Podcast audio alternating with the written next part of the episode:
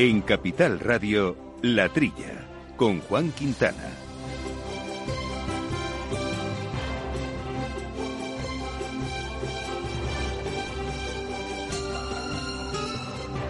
Muy buenos días, gente del campo, y buenos días, amigos del campo y de sus gentes. Eh, bienvenidos. Eh, otra semanita, semanita especial, semanita de confinamiento para casi todos en esta nueva normalidad en la que ya nos desenvolvemos, también en los programas eh, de radio, en este programa hecho para toda la gente del campo y para todos los amigos del campo y de sus gentes, ya saben ustedes y que hacemos con Néstor Betancor al mando de los controles técnicos y acompañándome en los micrófonos también desde su domicilio, Jesús Moreno. Buenos días, Jesús.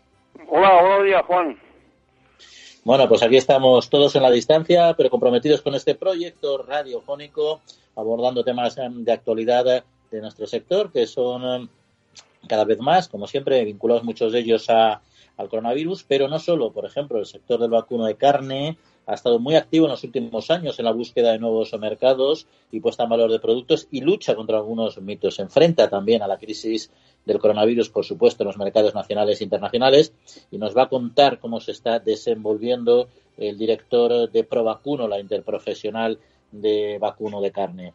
Y la semana pasada recordarán que dejamos eh, pendiente una iniciativa que queríamos compartir con todos ustedes eh, y es ese proyecto de más de 100 empresas que se han unido a la campaña Este país lo alimentamos unidos y que ha reunido a todo el sector hortofrutícola bajo este eh, mensaje con un logo y un hashtag cedido por la empresa Singenta. Pues precisamente con Pedro Arran, director de comunicación de esta empresa, vamos a conocer un poco mejor esta iniciativa. Y otro asunto vinculado casi con la historia, ¿no? Porque desde hace siglos la humanidad ha preparado y ha preservado celosamente mensajes para el futuro, las llamadas cápsulas eh, del tiempo, estos recipientes herméticos que se guardan, se entierran, se esconden y al cabo de 5, 10, 5 mil, 50 mil años, depende, hay mucha historia alrededor, pues eh, se recuperan esos mensajes y se leen con la perspectiva que da el paso de los muchísimos o no tan muchos años. Bueno, pero no nos vamos a ir tan atrás porque esta iniciativa la han puesto en marcha también la bodega Murillo Viteri, una iniciativa de las cápsulas del tiempo para eh, incluir y guardar para el futuro mensajes solidarios de esta situación especial que estamos viviendo. Bueno, pues Iñaki Murillo, uno de los propietarios de esta bodega, también nos va a contar en qué consiste y, por supuesto, otro tema ya más eh, de mercado, cómo está evolucionando sus ventas de vinos y también eh, su gran proyecto, uno de sus grandes proyectos, que es la venta online y que en esta época, pues evidentemente ha tenido un cierto repunte. Bueno, esos y otros asuntos que vamos a ir poco a poco desbrozando a lo largo de esta ya menos de una hora que tenemos por delante.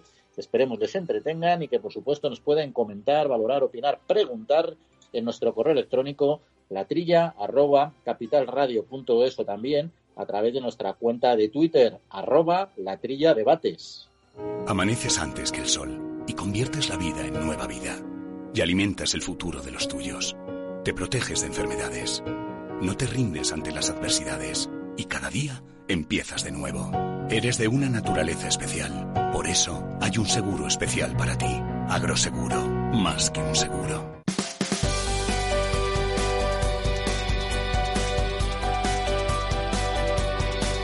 Bueno, Jesús, pues vamos, eh, como siempre, a hacer un eh, repaso a algunos temas eh, de actualidad y hacemos en pequeños y cortos bloques para facilitar un poco el seguimiento también.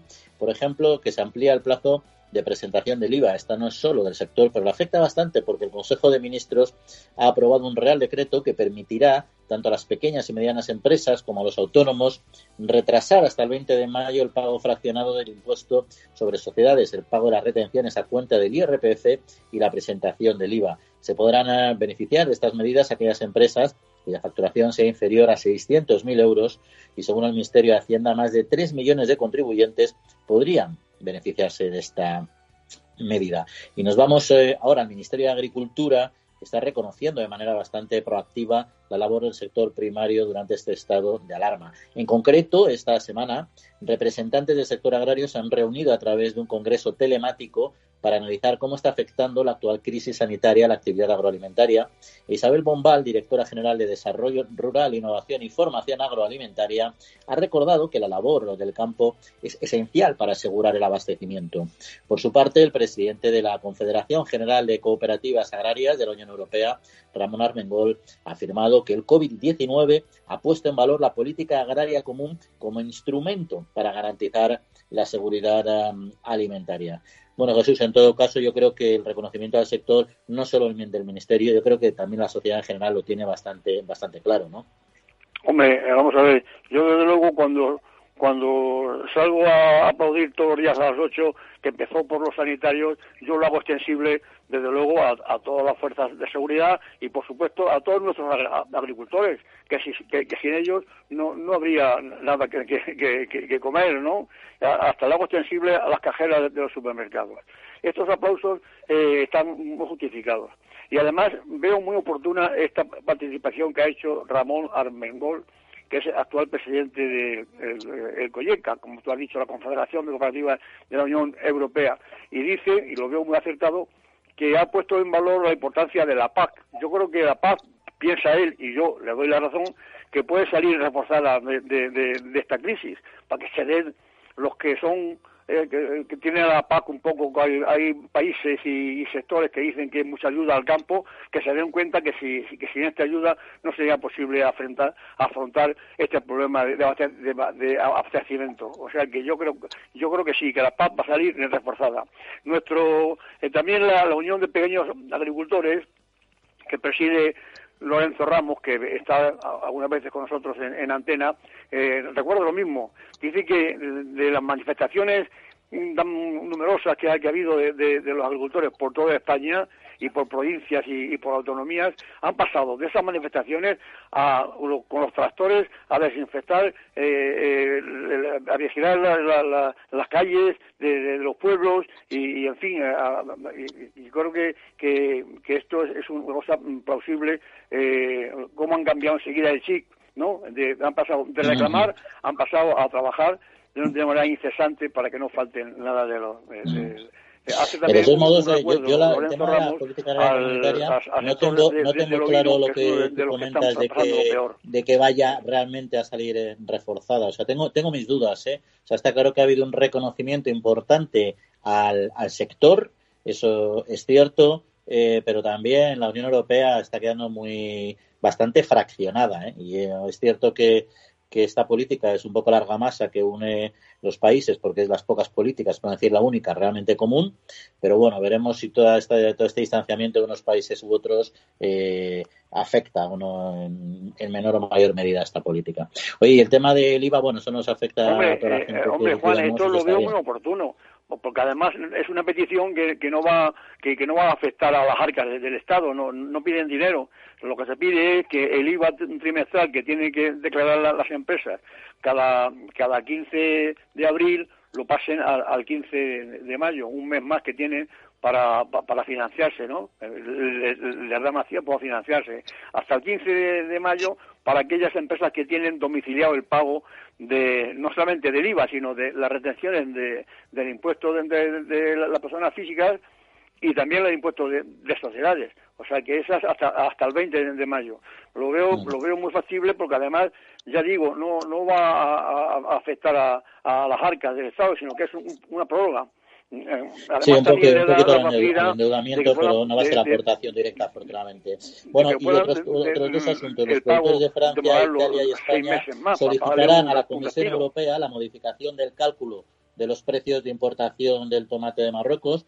El grupo hispano-franco-italiano está elaborando un documento que enviará a Bruselas en el que explicarán la importancia en el cambio de la metodología utilizada, así como la necesidad de llevar a cabo un seguimiento adecuado del mercado del tomate en este espacio económico y evitar así las importaciones procedentes de Marruecos eh, que puedan provocar perturbaciones en los mercados. El sistema actual de cálculo solo tiene en cuenta el precio del tomate redondo y no incluye otras variedades como el sherry, por ejemplo, que se vende a precios mucho más altos. Y cambiando de, sector, pasamos del hortofrutícola al tomate al aceite de oliva, porque la Unión de Pequeños Agricultores reivindica la aplicación real de la ley de la cadena alimentaria en este sector. La organización agraria denuncia que pese al incremento del consumo de oliva, de aceite de oliva, perdón, en los hogares españoles a lo largo de las últimas semanas, los precios en origen continúan estando en unos niveles muy inferiores al coste de producción. Y Cristóbal Cano, responsable de la sectorial de aceite de la Unión, eh, ha solicitado al Ministerio de Agricultura la puesta en marcha del Observatorio de Precios tal y como se recoge en la ley de cadena alimentaria. Lo que pasa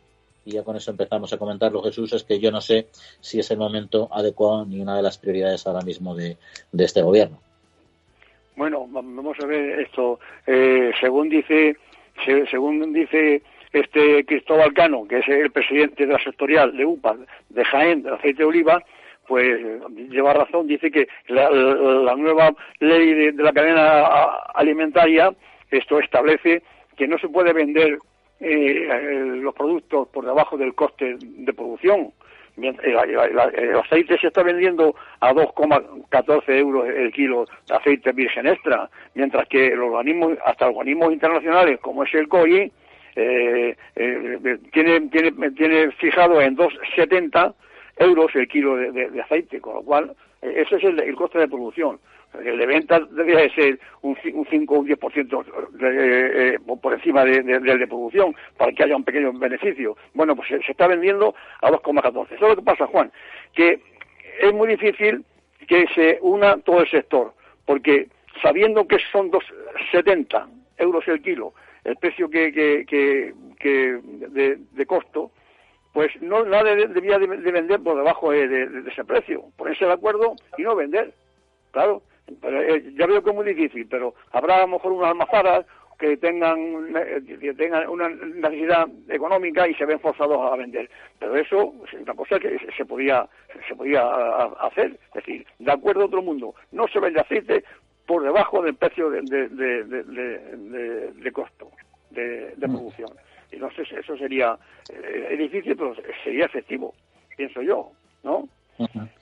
Sí, sí. Y, en cuanto al tema del, eh, del tomate, seguimos ahí a vueltas con el problema de Marruecos. Eh, Juan, el sistema de cálculo para ver el tomate que, que, que, puede entrar de Marruecos a la Unión Europea data del 2014 pues ya han pasado dentro de muchas cosas. Entonces el sistema está caduco. Además, se tiene en cuenta no eh, solamente al tomate redondo, sin embargo, ahora está entrando eh, otras eh, especialidades como el cherry y demás, ¿no? Tienen toda la, razón este comité español, hispano-franco-italiano, aunque también se, ha unido Portugal a esa petición, aunque no pertenece a este grupo. Pero bueno, en, en definitiva, para FEPES eh, este mal cálculo de, los precios de entrada de Marruecos va, a suponer que de 285.000 toneladas que tiene mm, aprobado Marruecos para que, para que entre en la Unión Europea, estima CEPES que van a pasar a 500.000, claro, que, es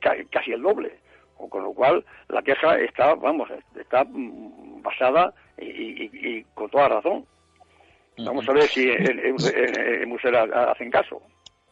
Muy bien, Jesús, pues hasta aquí el primer análisis de noticias y en unos instantes entramos a fondo con el primer tema de actualidad, que es el vacuno de carne. Seis de la mañana, nadie más en el campo, pero sé que para tramitar la PAC no estoy solo. Con mil oficinas de Agrobank y más de 3.000 profesionales agrarios, CaixaBank está contigo día a día haciendo todos los trámites de la PAC y anticipándotela cuando lo necesites. Y además, solo por domiciliarla, te llevas una práctica mochila nevera. Agrobank, pasión por el mundo agro.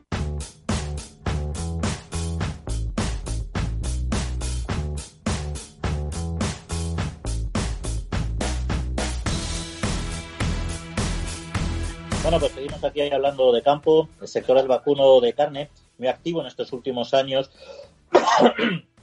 Eh, perdón, muy activo en estos últimos años en la búsqueda de nuevos mercados, eh, puesta en valor de productos y lucha contra algunos mitos. Se enfrenta también a la crisis de los mercados en el marco del coronavirus. Y con nosotros está Javier López, director de Provacuno, la interprofesional. Javier, muy buenos días. Buenos días, Juan. perdona, Javier, que estoy aquí con la, con la garganta un poco fastidiada. Bueno, pues aquí estamos eh, hablando de campo, hablando cada una de nuestras casas, igual que tú, supongo, ¿no? Ahí uh, cumpliendo con nuestro confinamiento también, ¿no? Sí, está claro, aquí estamos todos en, nuestras casas trabajando. Bueno, pues eh, vamos a empezar un poco. ¿Hasta qué punto está afectando la situación actual al sector del vacuno de carne? ¿Hay, datos ya de, impacto? No, realmente datos de impacto económicos quizás todavía no. Lo que sí que está claro es que los, los impactos vienen sobre todo por el grado de exposición de cada uno de los productos, sobre todo a enfrentar el cierre en hostelería y restauración. Eh, digo diferentes productos porque, por ejemplo, en el caso de vaca, de la vaca, el vacuno mayor prácticamente es un mercado que ha desaparecido. Es un mercado prácticamente que, inexistente. Y el de piezas nobles, las piezas de mayor valor de la caral, el lomo y el solomillo, pues igual está viéndose muy, muy resentido. En cambio, otras piezas de la, de la caral, sobre todo con el mercado, el mercado interno, con una mayor demanda del mercado interno, más o menos se pueden defender, pero está claro que un animal tiene todas las piezas y o se colocan todas las piezas o hay dificultades. Y en esas estamos. Porque el mercado interno, ¿cómo está funcionando? ¿Ha cambiado el comportamiento?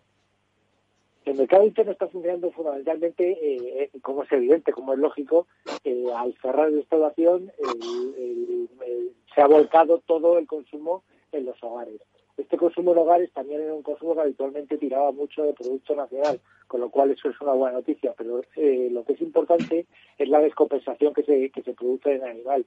Eh, sobre todo en el caso de ternera, en el caso de, añojo, eh, tienes unas piezas, que la babilla, carne falda, sobre todo con este tiempo que tenemos tan que todavía está tan, tan fresquito, pues bueno, todo el tema de guisos está funcionando estupendamente, pero las piezas de mayor valor que ayudan a valorizar la, canal, el lomo y solomillo, eh, son piezas que tienen muy, muy, muy difícil salida o, complicada salida en el canal tradicional de consumo en hogares.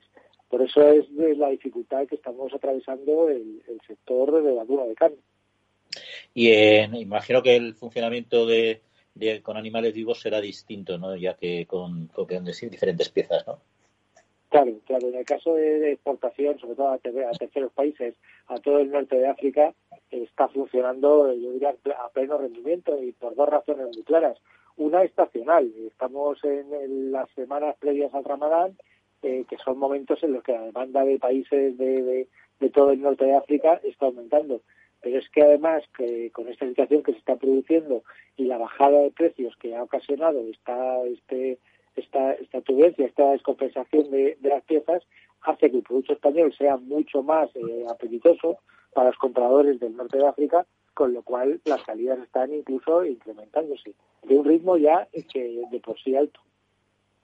Y luego los, oyentes de la trilla pues han podido ir han podido escuchar, porque poco a poco vamos ahí regularmente informándoles de las distintas iniciativas que ha ido desarrollando Provacuno y se ha movido mucho para abrir nuevos eh, mercados, ¿no? Eh, ¿Qué se ha conseguido en estos últimos años y cómo les está afectando la situación eh, actual? ¿Se ha acordado más preocupado por los nuevos mercados internacionales? Sí, por nuevos mercados que habéis conseguido en estos últimos años con toda la actividad que habéis ido desarrollando y cómo les está afectando ahora esta situación de crisis mundial. Ahora realmente lo que estamos viendo es eh, una cierta paralización de todo el comercio internacional y está eh, está funcionando pero a un nivel muy muy bajo y a nosotros nos ha pillado en un momento en el que por ejemplo te pongo un caso teníamos recién abierto el mercado japonés un mercado excelente y de una valorización muy importante de los productos eh, lo que ha ocurrido es que eh, operaciones que estaban ya en marcha pues se han ralentizado y algunas han parado. Realmente estamos viendo eh, una, yo creo que una, magnitud de una, una, situación de crisis tan fuerte a nivel mundial, creo que, que vamos, espero nunca la hemos visto y creo que, que, que, pocas veces la veremos, la veremos otra vez. Pero lo que sí que es cierto es que ha paralizado bastante lo que es el comercio a nivel internacional aunque sigue funcionando, pero a un nivel desde luego muy inferior a lo que sería un tránsito, un tránsito normal. Y además de además del comercio en animales vivos y, las, distintas carnes, eh, hay algunos subproductos también de ese sector quizá menos conocidos, por ejemplo, eh, el de los cueros. Eh, ¿qué, ¿qué, papel juegan dentro del sector cárnico? ¿Están teniendo salida en la actualidad, por ejemplo? Pues es una salida prácticamente. Ya, estaba, eh, ha tenido una salida difícil antes de esta situación, pero es que, date cuenta, con el cierre sobre todo de la industria del automóvil, eh, prácticamente la demanda de cueros ha visto también muy, muy, muy, eh, muy resentida. se está recogiendo el Javier, buenos días, soy Jesús Moreno. Eh, vamos a ver, entre las peticiones que hace Provacuno, ¿no estaba previsto pedirle a, a, Bruselas, bueno, a, través del Ministerio, el almacenamiento privado de carne, que otros otros años se, han almacenado mm, canales de, de vacuno? Hombre, evidentemente nosotros hemos hecho una batería de peticiones a la Administración, entre ellas estaba el almacenamiento privado, estaba el almacenamiento privado, estaba la intervención en el caso de vacas, porque el precio de vacas, te digo, no existe, no, no, no existe. Había también una serie de peticiones, básicamente de ayuda de minimis, tal, tal y como se hizo con los, eh, con los ganaderos irlandeses por, eh, por la situación de Brexit.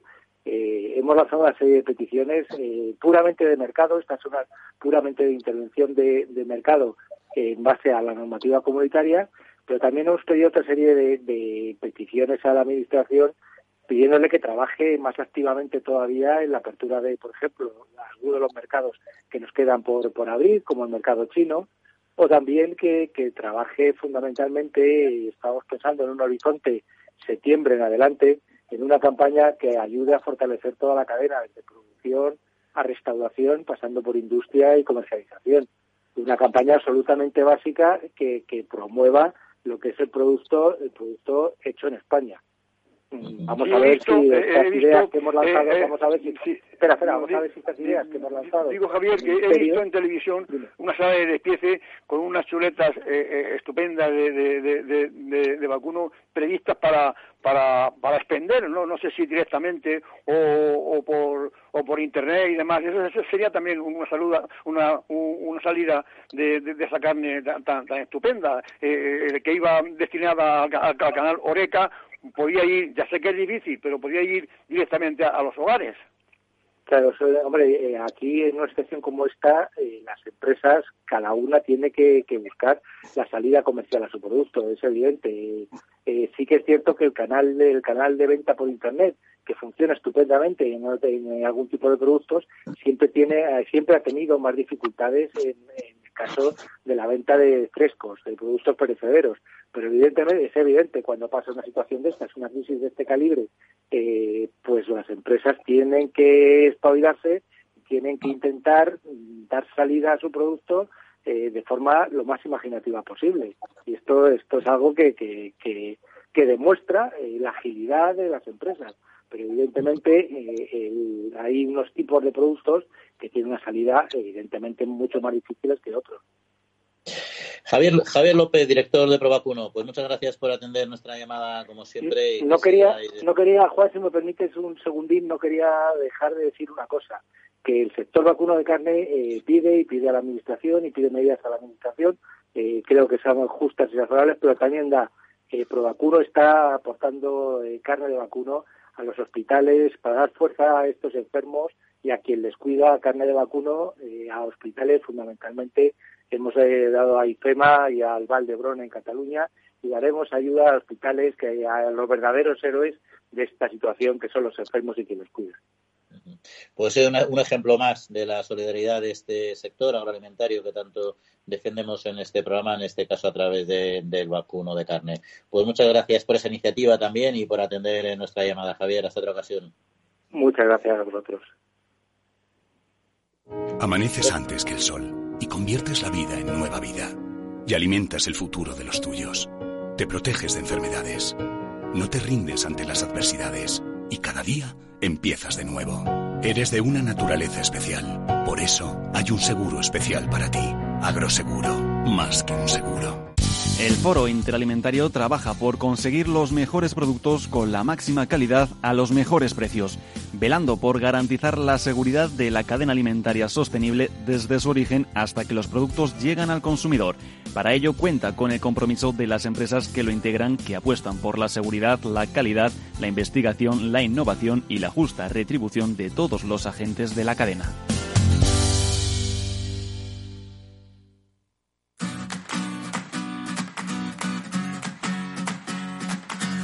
La Trilla, con Juan Quintana. Bueno, pues interesante el tema del sector de la carne, ese uso que también se hace del cuero como subproducto para la industria automovilística y otras cuestiones que nos ha comentado eh, Javier, pero ahora vamos a pasar eh, nosotros a otros asuntos de la actualidad, por ejemplo, eh, que aumenta el consumo en el hogar de carne de fruta y hortalizas, según los datos ofrecidos por el Ministerio de Agricultura, Pesca y Alimentación, que muestran un incremento de más del 22% en la compra de alimentos durante las semanas previas a la Semana Santa con respecto al mismo periodo de 2019. También se ha observado un cambio en los tipos de alimentos que los consumidores incorporan a su cesta de la compra desde la declaración del estado de alarma, produciéndose una moderación paulatina en la adquisición de productos de primera necesidad, al mismo tiempo que aumentan la compra de productos que habitualmente se consumían en bares y restaurantes, como por ejemplo vino, cervezas, chocolates o frutos eh, secos. Y con respecto al precio de los alimentos en los supermercados, este no se incrementa durante el estado de alarma.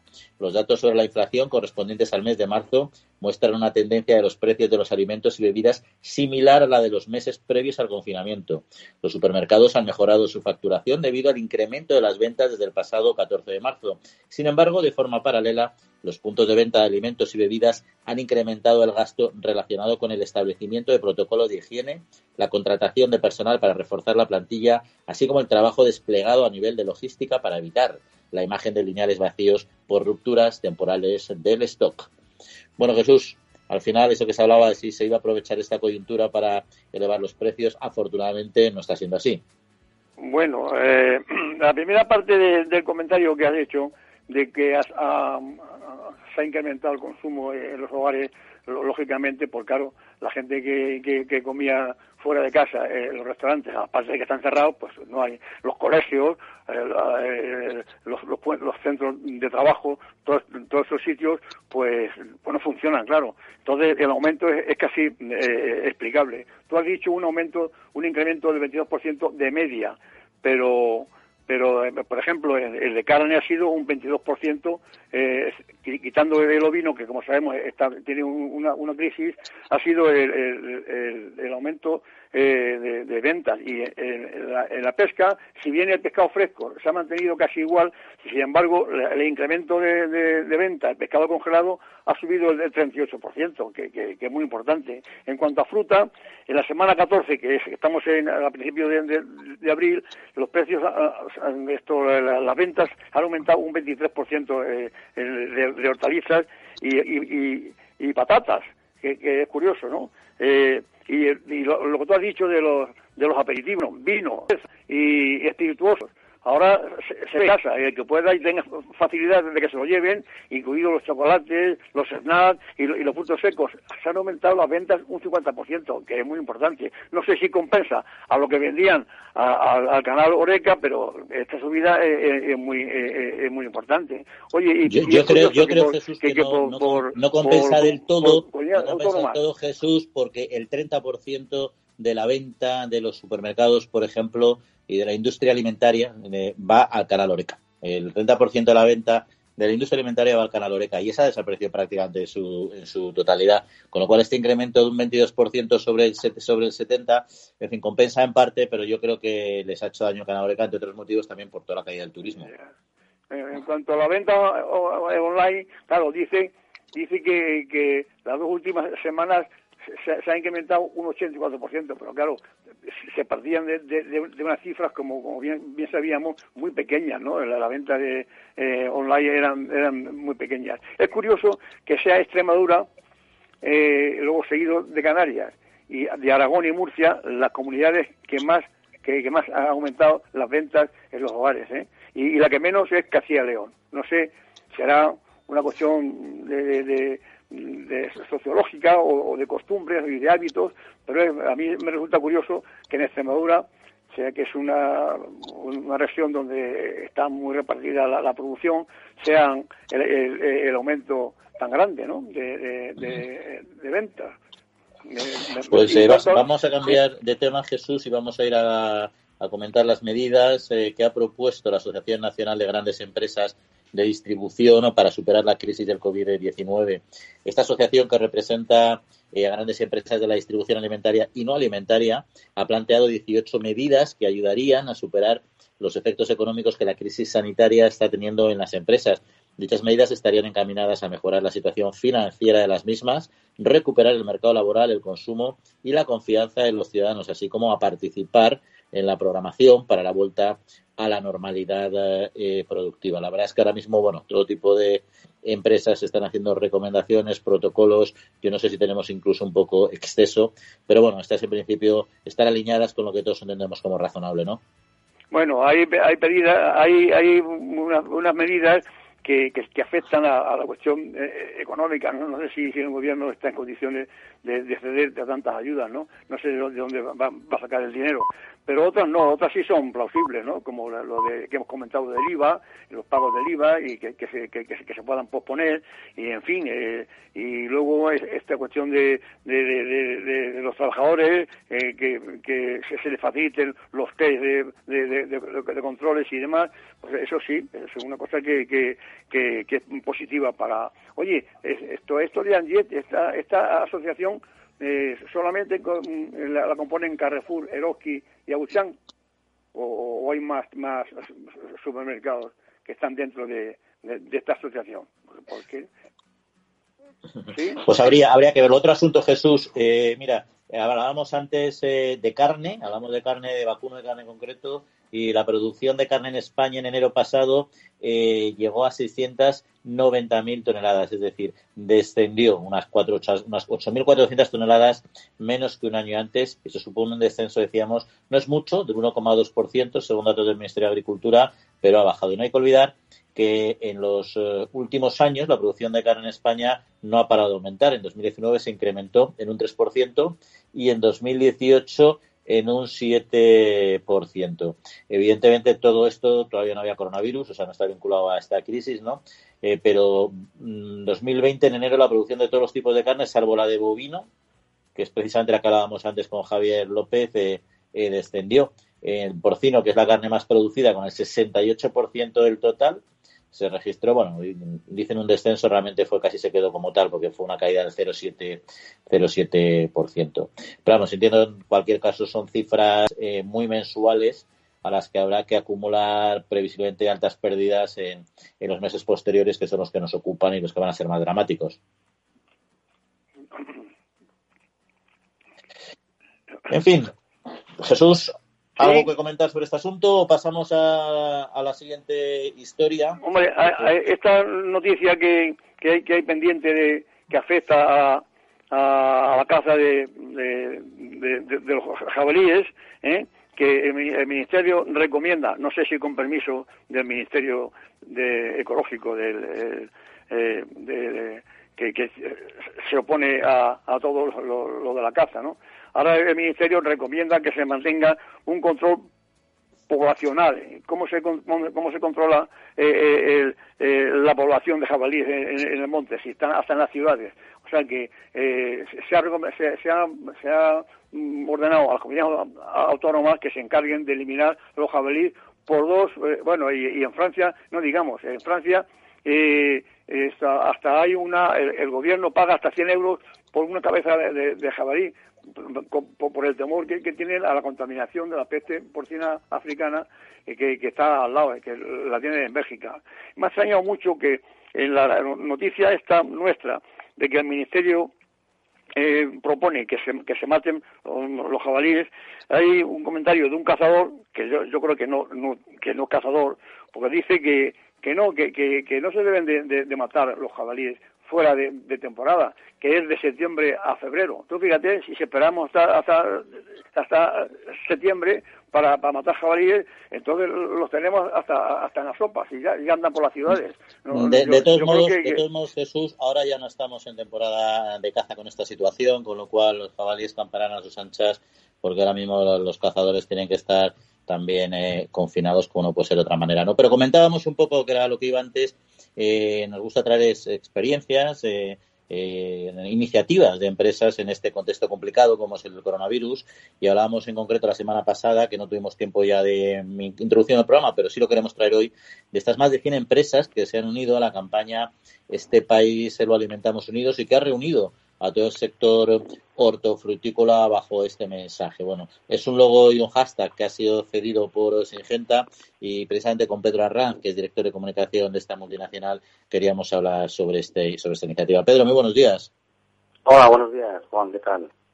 Bueno, pues aquí estamos haciendo como cada uno la radio desde nuestras casas, eh, como no puede ser de, otra manera. Eh, así que con disculpas si hay algún problema de sonido, como puede pasar en algún momento puntual, pero seguimos, que es lo importante, ¿no? Eh, decíamos que luego hay hashtag lo decía, lo Ingenta, a la empresa en la que tú trabajas, pero ¿quién pone en marcha realmente esta campaña? ¿Sois vosotros también u otras organizaciones? Bueno, la campaña, la campaña inicialmente llevaba el título de un país una campaña que surgió eh, pues inicialmente por apoyar un poco también a los empleados. Nosotros somos una empresa que en España tenemos dos plantas de fabricación de una de fitosanitarios que trae semillas y, y, y, luego en el momento de la crisis pues todo el mundo además se, se, fracasa ¿no? Eh, a teletrabajar. Por lo tanto se pretendía dar un apoyo a todos aquellos trabajadores eh, por el esfuerzo que estaban haciendo y la adaptación a la situación tan rápida que, surgió en ese momento. Lo que pasa es que, bueno, luego decidimos extenderlo a modo de agradecimiento a, todo el sector, ¿no? Y, otra vez, y de hecho fueron los propios medios de comunicación los que nos invitaron eh, a extender, a ceder la campaña a, a toda la, a todo el sector agroalimentario, eh, pues con el objetivo un poco no solo de agradecer a toda la cadena, sino también eh, en sacar pecho ¿no? de cómo estaba respondiendo el sistema en, unos momentos tan críticos. ¿Y qué, qué resultados están obteniendo? Pues, eh, pues la verdad que muy buenos, ¿no? En realidad lo que se pretendía también, han, han, ido surgiendo campañas, pero lo que se pretendía es también intentar tener una sola voz eh, entre todas las empresas, ya son más de 200 eh, las que se han ido añadiendo, de, todo, de, todos los sectores, no solo de todas las cabinas, es decir, hay hasta empresas que se dedican al packaging o algunas que hacen eh, las cestas de madera de la fruta y hay de todo, ¿no? Y, y al final, pues el impacto, sobre todo, se, puso el foco en redes sociales y bien es verdad que, que bueno, algunas empresas han optado por material para hacer eh, televisivos o en radio o, o, bueno, o, o simplemente acompañar un poco el mensaje de la campaña en, en su comunicación interna también, ¿no? Y bueno, pues ahora mismo la campaña sí, los últimos datos que tenía es que había llegado a 2,7 millones de personas y, y, que, y que bueno, que estaba teniendo un, impacto bastante importante, ¿no? Y Pedro, cambiando de, de tema, pero relacionado lógicamente con este COVID-19, de Singenta, que es una gran empresa que tiene, tiene su sede aquí en Madrid, pero también tiene fábricas, centros de investigación, etcétera. Eh, ¿Cómo se está llevando eh, la crisis? ¿Se está pudiendo trabajar en campo y en centros de investigación de una forma relativamente normal? Pues sí, la verdad que es verdad que en Singenta la parte de digitalización la teníamos ya bastante trabajada, ¿no? Es un es un campo en el que la empresa había invertido ya mucho en, en plataformas para que para que toda su gente trabajara eh, en formato remoto. Que date cuenta que casi todos los técnicos y comerciales que tenemos en España están viven, de hecho, en el medio rural y, trabajan casi todos eh, no desde un centro de trabajo. Entonces, bueno, pues la respuesta fue muy rápida. Sí, sí, sí, es verdad que hubo que facilitar, a lo mejor en los centros como oficinas o en fábricas o en los centros de investigación donde también se sigue la actividad, porque se siguen haciendo ensayos, se siguen investigando productos, productos nuevos, allí allí hubo que establecer unas políticas un poco más restrictivas pues a base de, de de, establecer unas normas de seguridad como estábamos acostumbrados. En general la actividad no se ha parado. Eh, diría que sigue con cierta normalidad, aunque por supuesto con a lo mejor una cierta rehabilitación, a lo mejor lo que puede ser en entrega de pedidos o, o en, en, en, la agilidad a lo mejor en, determinadas eh, en, determinadas respuestas que a lo mejor no hemos podido ver la agilidad que se tenía en la Pedro Arranza, director de comunicación de Singenta. Pedro, pues muchas gracias por atender nuestra llamada y hasta otra ocasión. Un abrazo.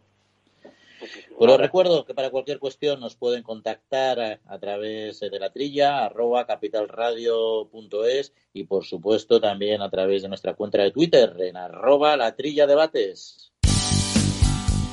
El Foro Interalimentario es una asociación sin ánimo de lucro que agrupa empresas punteras del sector agroalimentario que trabajan con más de 22.000 pymes y productores primarios. Las empresas del foro sustentan más de 90.000 puestos de trabajo y destinaron casi 200 millones de euros a actividades de investigación e innovación y al desarrollo de nuevos sistemas de producción alimentaria.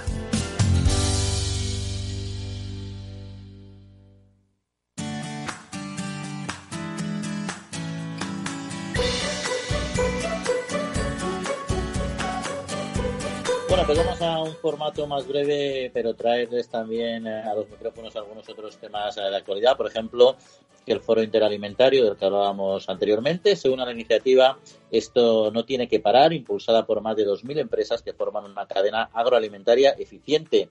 Tiene por objetivo reconocer el sacrificio y el esfuerzo de las empresas, trabajadores y empresarios para que la economía española no pare. La unión hace la fuerza, por ello todos podemos unirnos a esta iniciativa para inspirarnos mutuamente a superar esa crisis, afirma el director del foro, Víctor Juste.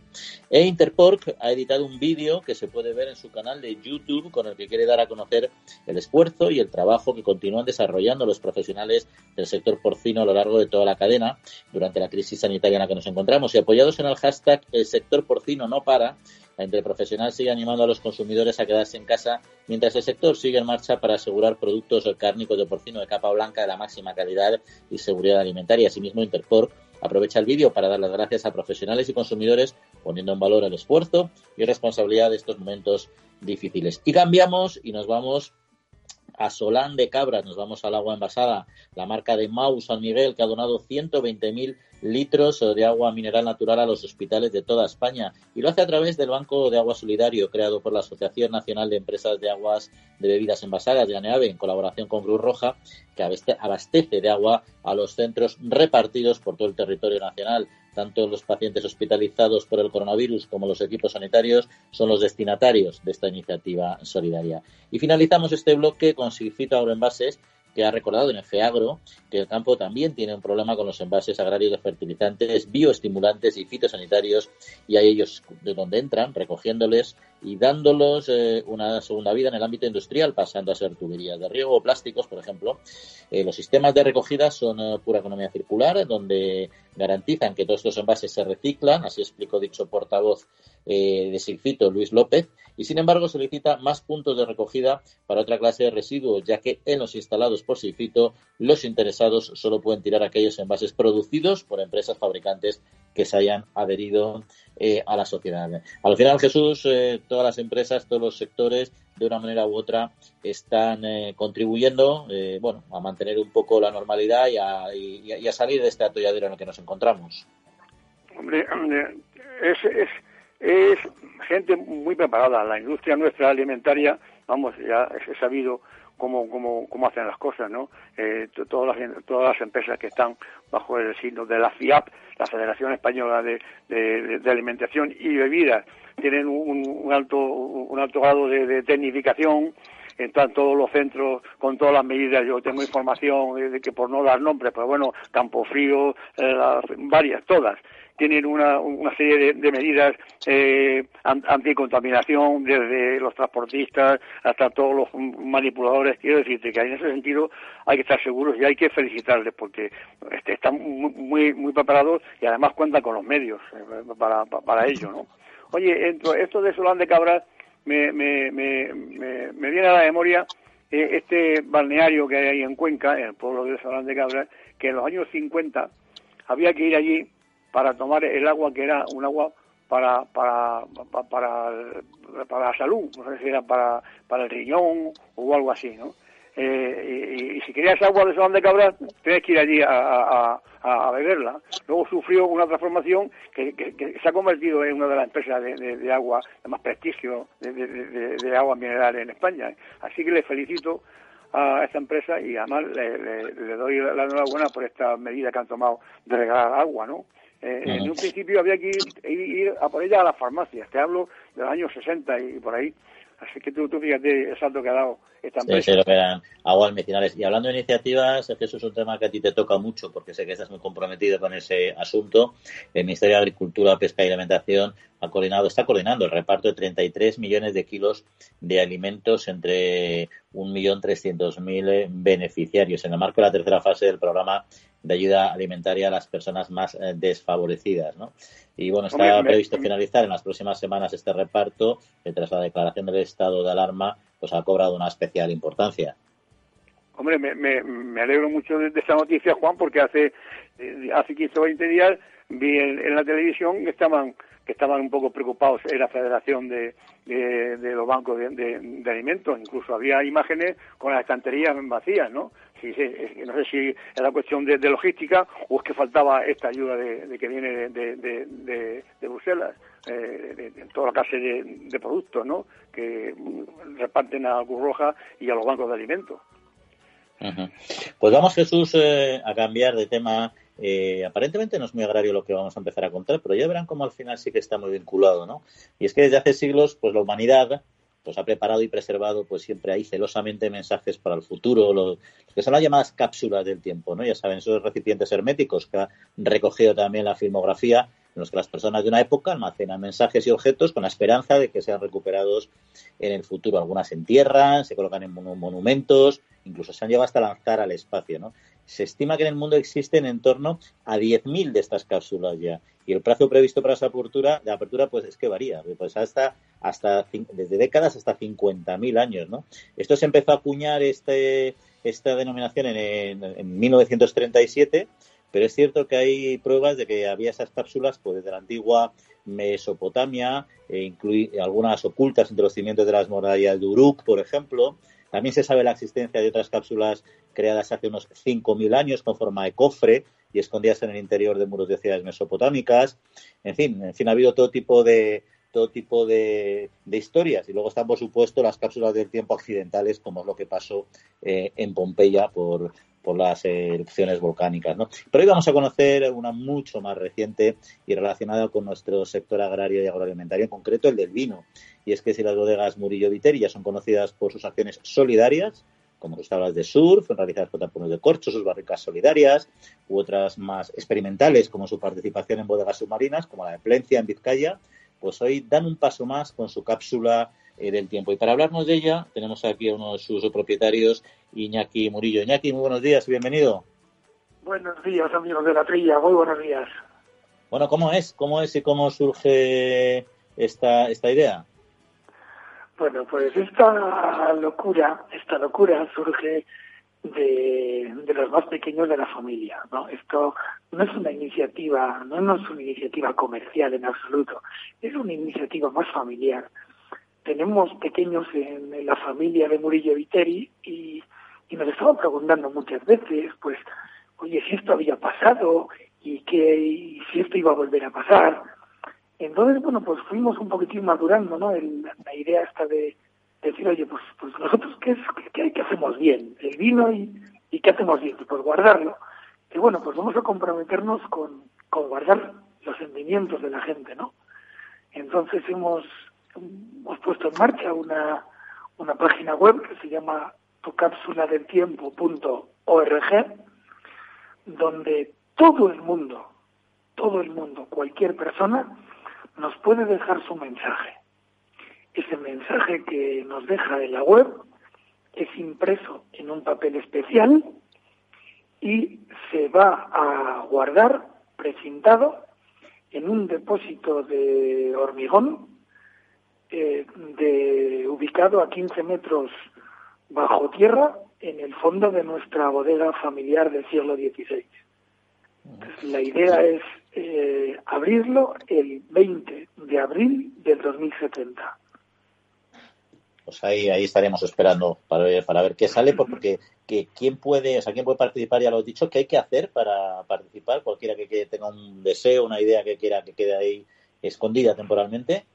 Bueno, pues es súper fácil, es súper fácil participar, porque solo tienes que entrar en nuestra, en esa web que hemos habilitado, tucapsuladeltiempo.org y ahí voluntariamente dejas tu nombre y dejas tu mensaje. Entonces, eh, el mensaje que dejes que dejes en esa web se hará se hará público en esa fecha en los medios que haya entonces, que no somos ni capaces de imaginarnos lo que podremos tener dentro de 50 años, ¿no? Pero nos hemos comprometido, nos hemos comprometido familiarmente, que tenemos ya a la sexta generación de, de en marcha, a que sean ellos los que abran esta cápsula y publiquen su contenido. ¿Y hasta cuándo, hasta cuánto tiempo hay para poder meterse en www.tucapsuladeltiempo.org y poner el deseo? Bueno, pues vamos a tener la cápsula habilitada, abierta, hasta que pase un poquitín toda esta locura, porque la queríamos tener abierta un poco desde el principio para ver la evolución y quizás también para ver el final. Y sobre todo es un sitio es un sitio donde la gente nos está expresando sus sentimientos.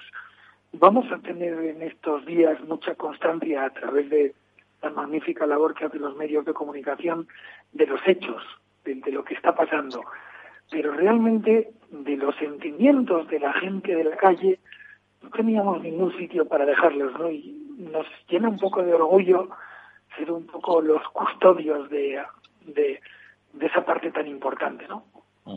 Oye, Iñaki, eh, me imagino que ya habréis visto mensajes, los habréis leído. Eh, ¿cómo, qué, respuesta está viendo? ¿Qué, qué os dicen? ¿Qué, ¿Qué sensaciones os despiertan estos mensajes que ya tenéis? Pues mira, hemos, hemos leído unos pocos mensajes porque actualmente están entrando como como esto ha rodado mucho por por, por WhatsApp el link ha rodado mucho por WhatsApp están constantemente viendo entrar mensajes llevamos no sé vamos camino de los 5.000 o así. Y nos está sorprendiendo muy gratamente que la gente está hablando con el corazón no con la cabeza. La gente está dejando muchos consejos, muchas opiniones de super variopintas, desde cuidar el planeta, consejos a sus hijos, a sus nietos, visiones sobre cómo debiéramos de funcionar en el mundo, opiniones, incluso, bueno, pues anecdóticamente también quien ha hecho alguna confesión para, para que no sea revelada hasta dentro de 50 años. La verdad es que está siendo especialmente bonito el, el proyecto. Oye, pues vamos a recordar el, Jesús, nombre. Hola, Jesús. Hola, Jesús. ¿Cómo estáis? Bien, fenomenal. Oye, vamos a ver. Dice, vamos todos para adelante. Me de, de oírte. Oye, dices que esta idea ha salido de un de un Murillo joven, ¿no? Ya, eh, eh, ya se ve, ¿no? Porque si vais a abrir el, el arca este en el año 2070, que, que con vistas a quién, a, que lo vean vuestros nietos o vuestros bisnietos. Bueno, yo, Jesús, yo soy la quinta generación. Si esto no se tuerce y la sexta la tenemos ya trabajando en la bodega, pues yo creo que tendremos una sexta generación que, que siga siendo vinatera, que está acostumbrada a guardar cosas, porque los vinateros estamos acostumbrados a, conservar bien cosas, ¿no? Como es el vino. Entonces ellos serán los, ellos serán los artífices de abrir y de hacer públicas esas, todos esos bonitos sentimientos que nos están dejando ahora la, gente. Oye, he, eh, visto en tu eh, página, en tu página web, he, visto que haces una relación de tipos de cápsulas que hay en el vino, ¿no?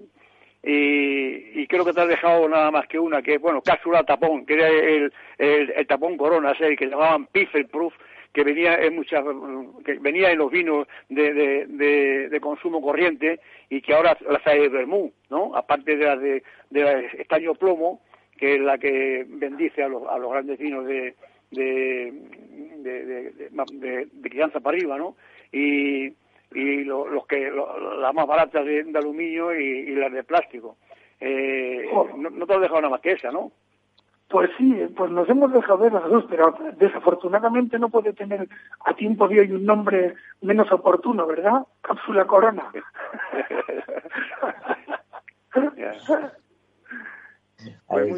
Oye, Iñaki, vosotros eh, además sois eh, especialistas, habéis siempre apostado mucho por, el, por la venta online de los vinos, eh, lleváis mucho tiempo eh, trabajando en ese asunto. Yo no sé si en este momento, en esta época que estamos eh, viviendo, estáis pudiendo dar un servicio complementario a las eh, familias también, eh, pues evidentemente, para que tengan un buen vino sobre la mesa y también para evitar que tengan que salir a la calle a comprar dentro de lo posible, ¿no? Pues sí, estamos, Juan, gratamente sorprendidos de la respuesta de, la gente. Nosotros somos una bodega que trabajamos principalmente en el, sector de la, de la hostelería y en la venta online. Y la pues como todos sabéis, está a cero pero en la venta online la gente nos está apoyando muchísimo, muchísimo. Lo estamos haciendo, lo estamos haciendo muy bien, lo estamos haciendo muy bien porque estamos siendo muy rápidos a la hora de entregar, estamos contando con buenos profesionales que hacen las entregas a través de empresas de mensajería, que cuyos repartidores se les controla tres veces al día, van con todos los medios. Eh, hemos deshabilitado la opción contra reembolso para no tener que, andar ni que tocar ni, ni que haya una transacción directa. Pues se están haciendo las entregas, se confirman las entregas con una foto. Pues bueno, se, han creado un, se, ha creado un proceso que facilita muchísimo que te lleven el vino a casa, ¿no? Que, que actualmente pues es, es, muy incómodo, ¿no? El cogerlo en el supermercado, subirlo, transportarlo, pesa, bolsas. Entonces la gente, el transportista viene ahora y sale de, de, la propia bodega, está en tu, en tu casa prácticamente en 24, 48 horas y es muy cómodo también, ¿no?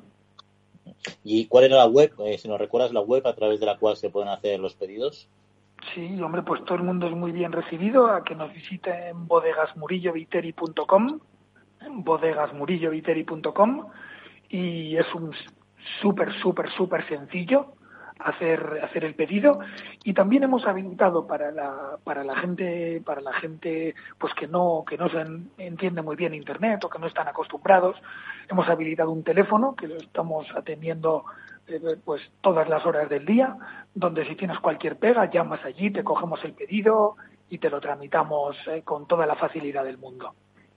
Pues nos, quedamos con dos webs esta última para pedidos online www www.bodegasmurilloviteri.com y la de la cápsula del tiempo, no se nos olvide, www.tucapsuladeltiempo.org. Y yo, con contrario a lo que dice Jesús de nuestros nietos, estoy convencido, Iñaki, que nosotros también estaremos en el 2070 leyendo, bueno, leyendo, alguien nos tendrá que leer lo que ponen en esos deseos porque nuestra vista no será muy fina ya, pero esperemos estar ahí también nosotros. Yo tengo la ilusión de cerrarla y de abrirla. Juan, el día que la abramos te prometo que si estamos los dos comemos unas chuletas en la bodega. Bueno, a ver, algo, un purecito, a lo mejor no nos queda otra, pero lo intentaremos. bueno, Iñaki, un abrazo como siempre y muchas gracias. Muchísimas gracias, amigos de la trilla, siempre es un placer. Buenos días, gracias. Iñaki, un abrazo, adiós. Hasta luego, otro abrazo, adiós. Bueno, Jesús, siempre siempre innovando estos amigos nuestros de Murillo Viteria. ¿eh? Yo recuerdo que habías estado las de surf hechas con corcho, que también me encantaron. Son, son inquietos estos, ¿eh? Pero que, que va a abrir el halcón este en el 2070, dicho, ¿no? Sí, va, dentro, dentro de 50 años, pues, si es que la, la, longevidad ahora ya es lo que prima. Yo eh, vivir 100 años va a ser muy natural dentro de 50, así que con un poco de suerte igual lo vemos, no hay problema.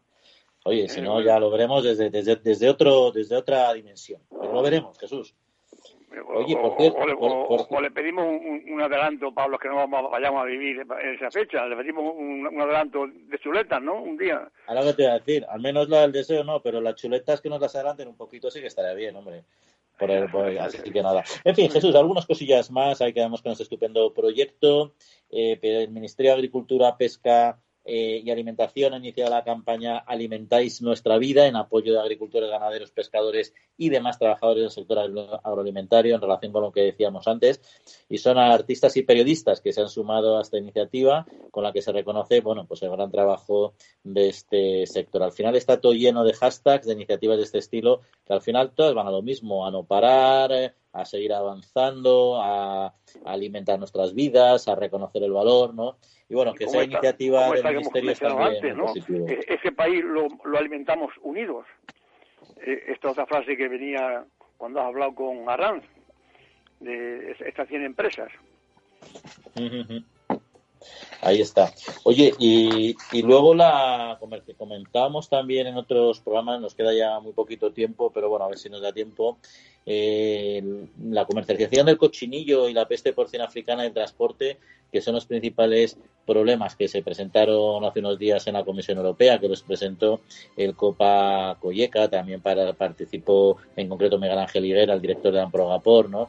Y son problemas que se pusieron sobre la mesa, situaciones críticas, y el del cochinillo es uno de ellos. En otros programas hemos hablado, por ejemplo, del lechazo de Castilla y León, pero no los menos cochinillo, que son básicamente, quitando fiestas navideñas y poco más, vía, va vía restauración. Sí, bueno, esto, vamos a ver qué, qué, ayudas se inventan o, proponen en, en, Europa, porque yo creo que queda un problema muy muy centralizado en, nuestra aquí en España, sobre todo en la parte de Segovia. Bueno, Jesús, se nos acaba el tiempo. Dejaremos el cochinillo para la semana que viene. Que pasen muy buena semanita y también a Néstor Betancor. Un saludo y un saludo a todos ustedes. Que pasen buena semana y la disfruten. Capital Radio.